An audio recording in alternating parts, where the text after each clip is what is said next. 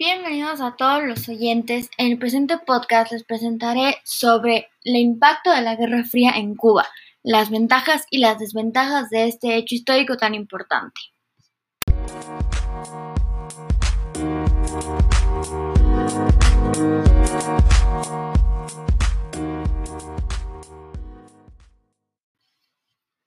Bueno, vamos a empezar porque la Guerra Fría fue un confrontamiento no bélico, más bien de ideologías, que afectó a muchos países alrededor del mundo.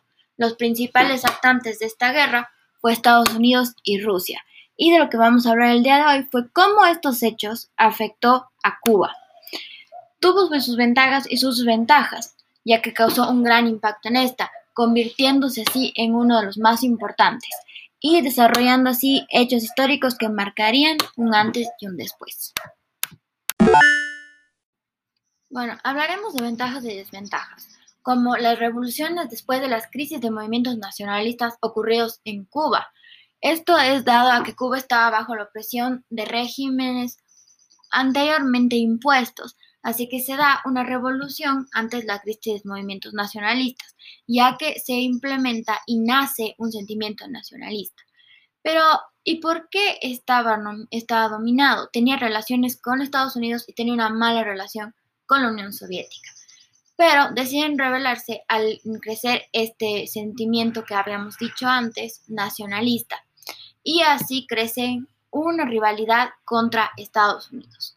Empiezan también guerras contra los regímenes corruptos que en su gran mayoría eran capitalistas y nacionalistas también. Existe también, con estas revoluciones salen nombres muy importantes como el Che Guevara y Cuba se hace partícipe de muchas revoluciones de distintos países bajo la opresión. Em, hay una expansión y una participación de países varios, eh, y se hace, se provoca el deslindaje de Estados Unidos. Claro, aquí esta parte es bastante interesante, ya que Estados Unidos es el que prácticamente controlaba muchos de los países y muchos de los gobiernos alrededor del mundo, incluso como la OEA, que era una organización que manejaba muchos de los asuntos internacionales. Así como ventajas podemos tomar esto de que retomó relaciones con países que por la presión de Estados Unidos habían roto relaciones con Cuba, además de que empezar una una participación junto a exportaciones con la Unión Soviética, lo cual molestó mucho a Estados Unidos. Una ventaja también puede ser que al final Cuba, con todos sus movimientos revolucionarios, logró dejar callado a Estados Unidos y así empezar una coexistencia, ya que Estados Unidos debió aceptar que tenía que tener una relación con un país posiblemente comunista o socialista en el caso de Cuba. Por otro lado, en las desventajas hubo muchos cambios de gobierno.